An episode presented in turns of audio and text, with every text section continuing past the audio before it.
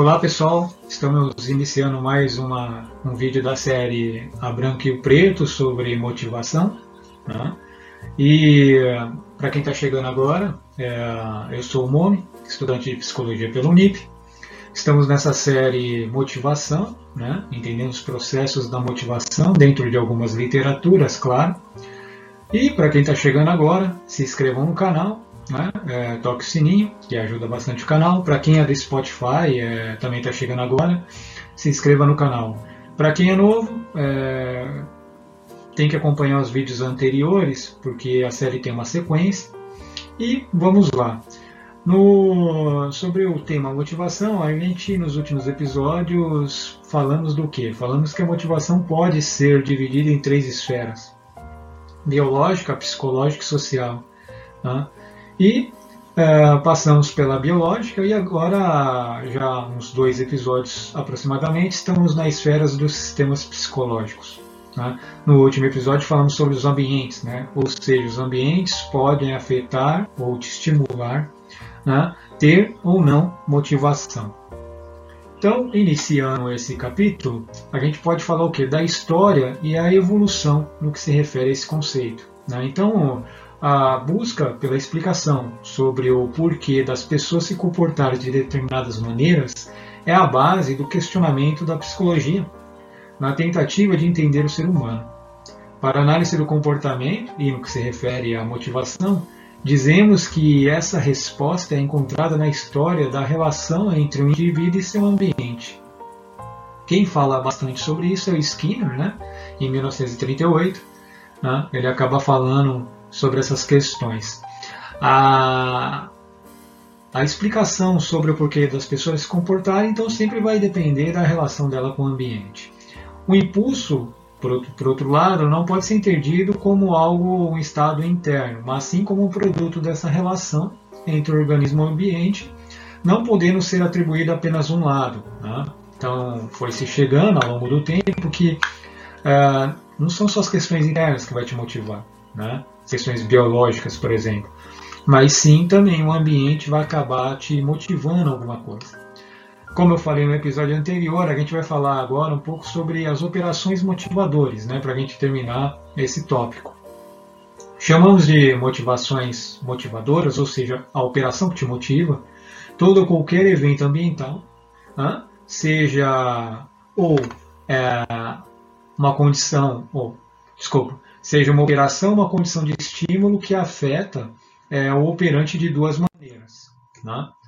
Ah, e quais são essas duas maneiras que esse evento, nesse ambiente, pode é, mexer com a sua motivação? Ou seja, ele pode alterar a efetividade do estímulo consequente, reforçando ou punindo. Né? Exemplo, você tem um chefe antigo, aí você sempre tinha já toda uma cultura de entrega de relatório e tal, e você gostava desse chefe. Entra um chefe novo, ou seja, o ambiente, esse ambiente virtual entre você e o chefe novo, vamos imaginar que você não gostou dele por algum motivo, ele começa a te desanimar em algum momento. Faz com que você diminua a forma de você trabalhar. Então, ele vai mexer com, ele vai mexer com o seu estímulo, né, e o seu comportamento vai gerar uma nova consequência. A outra maneira né, operante seria o que? A modificação da frequência das classes de comportamento que produzem essas consequências. Né, então, com o chefe antigo, você tinha uma classe de comportamento para entregar, para chegar mais cedo os seus trabalhos. Com o chefe novo, dessa vez você, por algum motivo, né, você não fez. Né? Então, você, esse novo chefe acabou criando um ambiente, um ambiente, é, vamos dizer assim, aversivo, ao ponto de você não entregar os trabalhos que você entregava antes com o antigo chefe. Né? Claro que aí estamos falando não do ambiente físico em si, mas do ambiente entre você e a pessoa. Né? A primeira função de uma operação motivadora, então, é alterar a efetividade dos estímulos consequentes, ou seja, os estímulos que vão causar uma consequência. Todavia, deve-se atentar para o tipo é, de alteração que ela pode exercer, aumentando ou diminuindo a efetividade desse estímulo ou daquele estímulo. As operações motivadoras podem ser estabelecedoras, né? ou seja, você aprender mais com esse novo ambiente, ou abolidoras. Você vai deixar de aprender, vai ter alguns ah, vamos dizer, comportamentos de fuga, a depender da função que exerce sobre o comportamento, aumentando ou diminuindo, respectivamente, a probabilidade de as respostas serem emitidas. Em outras palavras, as operações estabelecedoras ah, elas estão relacionadas com o aumento do, da frequência do comportamento, enquanto as operações abolidores elas vão estar relacionadas à diminuição do comportamento. Né? Se a gente pegar quadro, e para quem está no Spotify não vai conseguir ver, claro, eu vou tentar descrever de uma forma melhor. Né? Então, o que, que a gente percebe? É, na motivação, dentro do estudo do comportamento, vai existir algo chamado operações motivadoras. Então, vão ter duas classes, então as estabelecedoras e abolidoras. A estabelecedora ela vai aumentar o valor do reforço do estímulo né? e vai diminuir o valor da punição. Exemplo, então vamos imaginar que com um chefe antigo criava uma operação estabelecedora, onde você é, aumentava o seu estímulo para você entregar seu trabalho no, na hora e no momento exato. Né? Por algum motivo, esse chefe ele criou um ambiente entre você e ele que te anima a entregar algo. Né?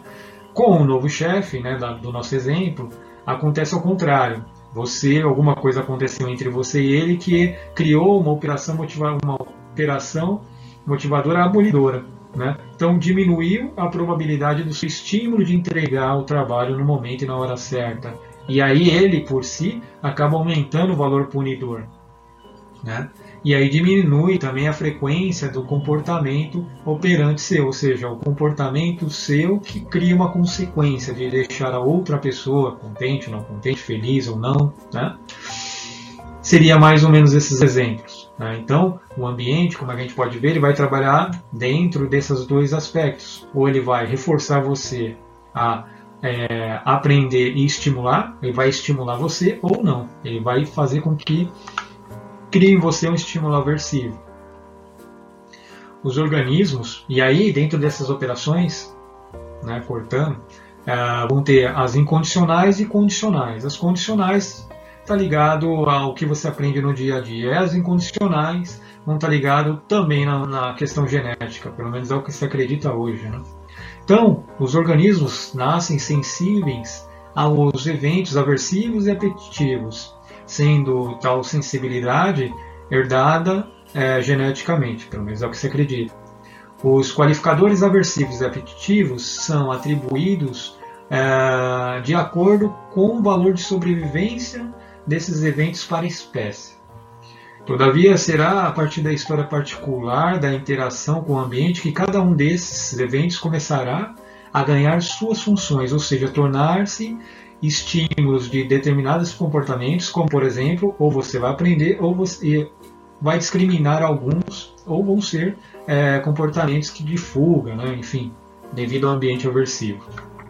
É importante ressaltar que o termo estímulo deve ser reservado também àqueles eventos que exercem uma função específica no, no comportamento, sendo, sendo é, o termo evento empregado para se referir a qualquer coisa a respeito dessa função. Né? E aí, como eu falei, né, o termo condicional ou incondicional serão aplicados às operações motivadoras uh, da mesma forma como em todos os outros casos, ou seja, para se referirem àqueles eventos que afetam o organismo a partir das experiências pessoais, né, uh, ou através uh, de heranças genéticas ou não. Né. Tem um exemplo bem interessante que vai exemplificar melhor tudo isso que eu estou falando, né, nessa parte de que uh, um ambiente ele pode estabelecer aumentando o seu estímulo né, de você fazer determinadas coisas, ou ele pode abolir fazendo você fugir desse ambiente. Né? Então o exemplo funciona mais ou menos assim, abre aspas. É, vejamos um exemplo em que o cliente chega com uma queixa de transtorno do pânico, diagnóstico que recebeu do psiquiatra. Ele relata ao clínico que os ataques de pânico ocorrem a qualquer momento é, e em qualquer lugar. Por esse motivo, deixou de frequentar muitos lugares, permanecendo boa parte do seu dia em casa, lugar onde se diz seguro. Após investigações mais minuciosas, o clínico identifica que as diversas situações em que os ataques ocorreram é, tinham em comum eventos privados, taquicardia, sudorose, desconforto, etc. E as respostas ou comportamentos de fuga, como abandonar o local, deixar de fazer as atividades que estava executando etc. Questionado sobre como se sente sobre esses eventos privados, o cliente relata ser uma sensação de perda de controle e algumas vezes diz que acredita que, que pode morrer. Analisando tais relatos, podemos levar à hipótese de que os estímulos privados exercem uma função de função é, motivadora do tipo estabelecedora, pois está, é, esta aumenta o valor reforçador da eliminação do estímulo e evoca a resposta de fuga ou de esquiva. Ao identificar tal relação, o clínico pode optar por algumas estratégias que visem alterá-las. Uma delas poderia levar o cliente a identificar outras situações nas quais ele se sinta os mesmos eventos privados, com o objetivo de diminuir o valor aversivo desses eventos. Caso o cliente consiga concluir, né, vamos dizer que ele poderia estar tá resolvendo essa questão. Né, então, assim, o que, que ele fala? Né, que ah, devido ele em algum momento da vida dele para ter passado uma situação dessa, ele começa a sentir certos sintomas é, biológicos, taquicardia, sudorese e tal. Né? E aí, qual é a resposta que o corpo dele vai ter? A resposta é de fuga. Ele quer fugir desse lugar aonde cria esse desconforto. Né? Então, essa, essa ele coloca como uma operação estabelecedora por quê? Porque esse ambiente criou um reforçamento dentro dele. Né? Então ele aprendeu que quando ele estiver em um ambiente que é, mexa com é, taquicardia, sudorose, desconforto, isso claro de uma forma inconsciente, né, porque é biológico, vai ser uma resposta biológica, ele, é, como ele aprendeu isso, ele vai querer fugir. Né? Então, um dos treinamentos que se acredita que também possa ajudar é levar em um ambiente que seja parecido, para o organismo se acostumar. Exemplo é o medo de altura, por exemplo, né? Então você tem um medo de altura por algum motivo e de repente você pode levar essa pessoa não à altura que ela tem medo, mas um pouquinho mais alto do que ela está acostumado para ela sentir um pouco aquilo e depois voltar de novo à altura que ele sente mais confortável. Fazendo isso, acostuma o organismo ver que determinada situação não era perigoso. Claro que é, nem talvez não vai funcionar para todo mundo, mas é uma forma, né, uma estratégia para combater, no caso, uma história que fosse assim parecida. Mas, para entender, conforme eu estou falando, seria isso. Né? Então, o ambiente ele vai fazer você aprender determinadas coisas, porque o ambiente vai estimular você a certas coisas. Então, se a gente, como eu falei, estiver dentro de um ambiente estabelecedor, ele vai aumentar né, o valor do reforço do estímulo. Né? Se tiver um abolidor, ele vai diminuir o valor do reforço do estímulo. No caso do rapaz que tinha o pânico, né? então toda hora que ele sentia aquilo, aumentava o estímulo, ou seja, ele aprendeu, aumentava o estímulo e fugia. Né? Ah, se fosse o contrário, assim ele tivesse aprendido que pô, ele não precisava naquela situação passar por isso, o, ia diminuir o valor desse, desse reforçador desse estímulo e ele não ia fugir. Né? E assim por diante. Bom, gente, eu demorei um pouco para fazer esse vídeo, porque eu terminei de escrever um livro agora, né, que chama Draco. É, Só o Amor Transcende as Dimensões, está lá no, na, na Amazon, quem quiser procurar também. Né, é da Branqueiro Preto, né, que é a minha marca. E no próximo episódio, então, a gente vai falar sobre as questões do, da simbologia. Né?